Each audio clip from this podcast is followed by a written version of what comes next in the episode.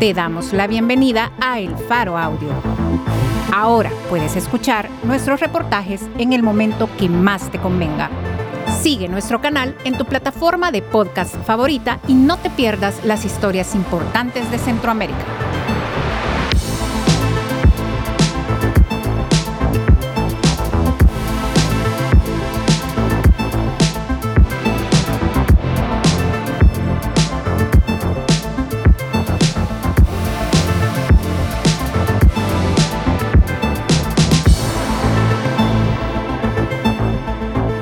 Hoy es 22 de noviembre, 2023. Hoy presentamos el discurso de aceptación del Premio Internacional de Periodismo del Mundo, pronunciado en Madrid, el 14 de noviembre de 2023, otorgado al director y cofundador del Faro, el periodista Carlos Dada. Publicado en elfaro.net.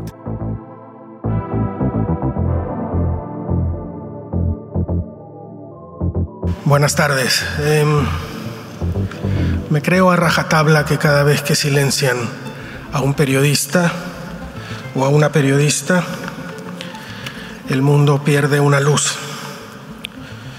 Me honra mucho hoy estar aquí, recibir un premio en homenaje a Julio Fuentes, a Julio Anguita Parrado y a José Luis López de la Calle.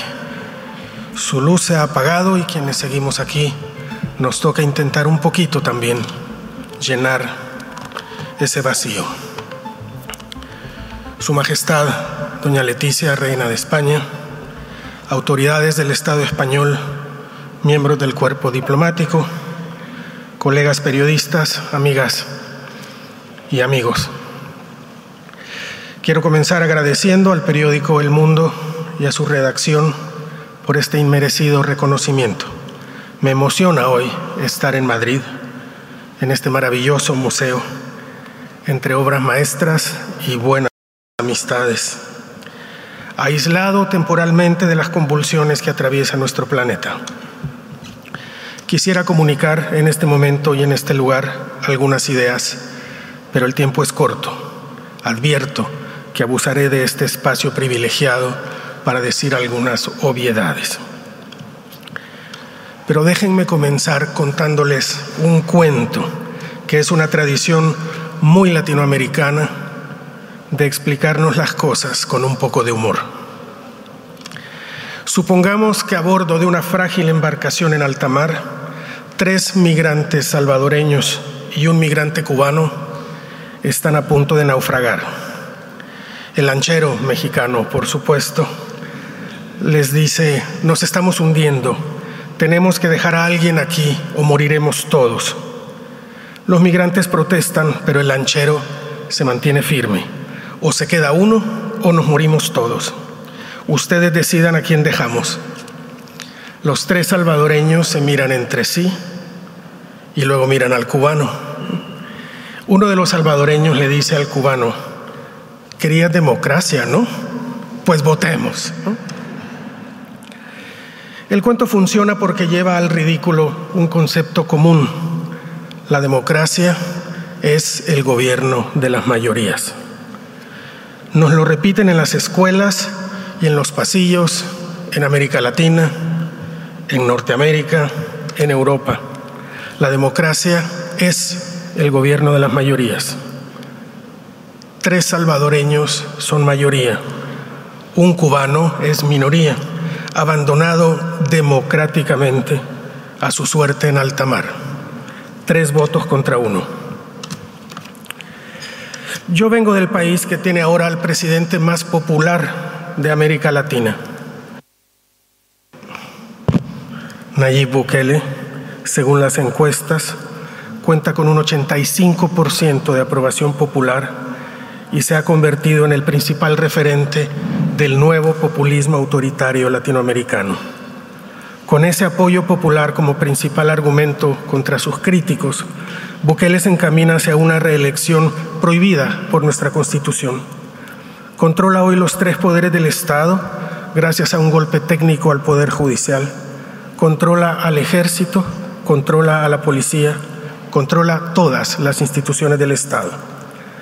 Bukele será reelecto en febrero próximo, a pesar de que seis artículos pétreos de nuestra Constitución prohíben la reelección.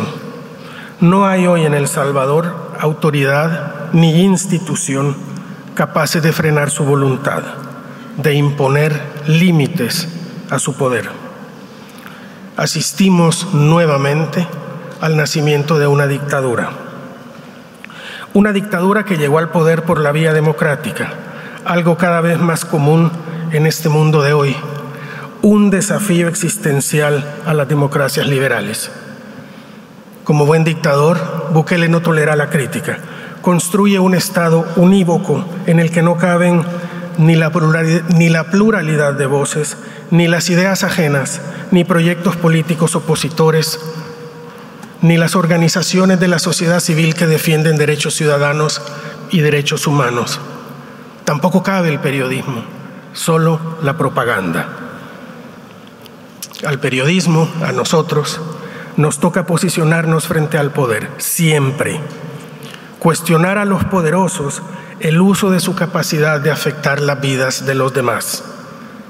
El periodismo en regiones como la mía es una actividad frustrante porque raras veces encontramos entre los poderosos una voluntad real de transformar positivamente las vidas de los demás.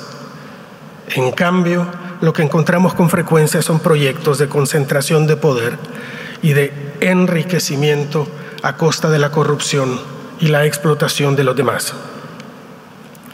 En El Salvador, mi país, llevamos ya 20 meses viviendo bajo un régimen de excepción 100.000 personas han sido detenidas sin orden judicial y sin derecho de ver a sus familiares ni a sus abogados.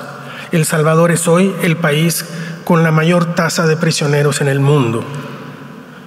Desde el inicio de este régimen, hemos encontrado testimonios de sobrevivientes de las cárceles de Bukele, hombres, mujeres y jóvenes inocentes cuyas vidas han quedado marcadas para siempre, sometidos a torturas, a vejámenes, a atestiguar la muerte de otros prisioneros por las golpizas de uniformados que hoy tienen nuevamente licencia oficial para dar rienda suelta a sus peores impulsos. El pretexto es la guerra contra las pandillas. Según defensores de derechos humanos, ni siquiera la tercera parte de esos 100.000 detenidos tienen algún tipo de vinculación con las pandillas.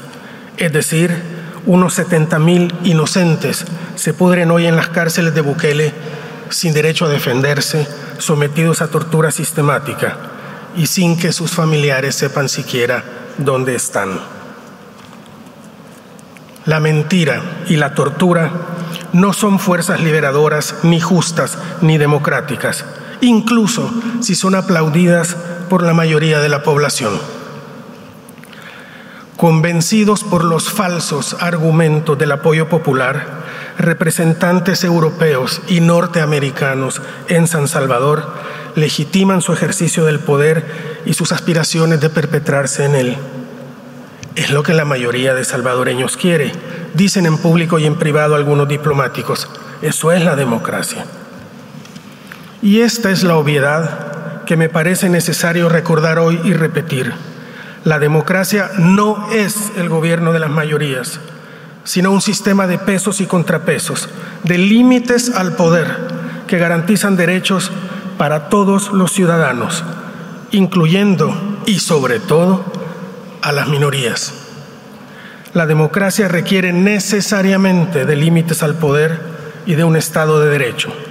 A partir de ahí, los ciudadanos elegimos una propuesta de gobierno, de administración de nuestra cosa pública, con un aparato de justicia independiente y profesional. Quienes votamos por alguna oferta de gobierno que no alcanzó mayoría, tenemos en una democracia garantizados nuestros derechos y nuestras libertades. En una verdadera democracia, el migrante cubano del chiste, tendría derecho a demandar una opción distinta para dirimir el asunto, una opción en la que él tuviera los mismos derechos que los tres salvadoreños.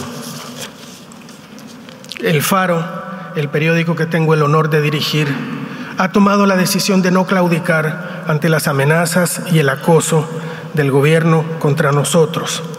Ni nos autocensuraremos, ni dejaremos de publicar los acuerdos del gobierno con organizaciones criminales, ni el saqueo del Estado, ni el nacimiento de esta dictadura, ni cómo todo ello afecta a la vida de los habitantes de nuestra región del mundo. Esa es nuestra responsabilidad y ese es nuestro compromiso con este oficio.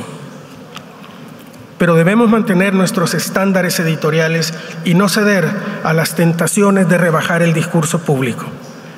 Eso es lo que este momento demanda del periodismo, la búsqueda de la verdad y la aplicación rigurosa del método periodístico, la defensa de la pluralidad de voces y el intercambio libre y honesto de argumentos.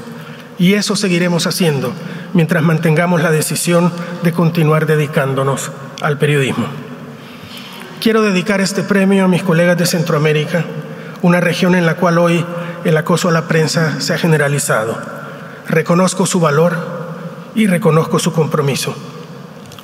Y hoy también quiero recordar a mis colegas caídos en el pasado mes en Gaza. 37 periodistas palestinos, cuatro israelíes y un libanés han muerto hasta hoy. A ellos y a aquellos colegas palestinos a quienes hoy les toca reportar la muerte de sus amigos y de sus familiares o el bombardeo de sus propias casas, a ellos dedico también este premio. Muchas gracias.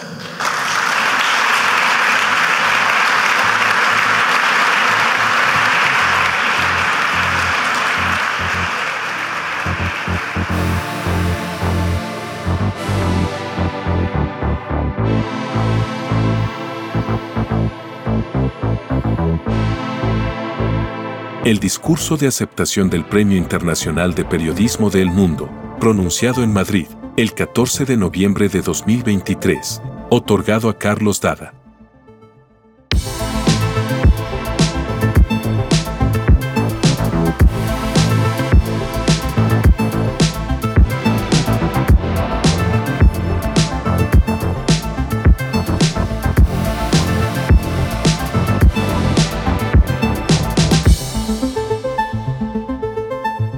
Gracias por escuchar esta historia.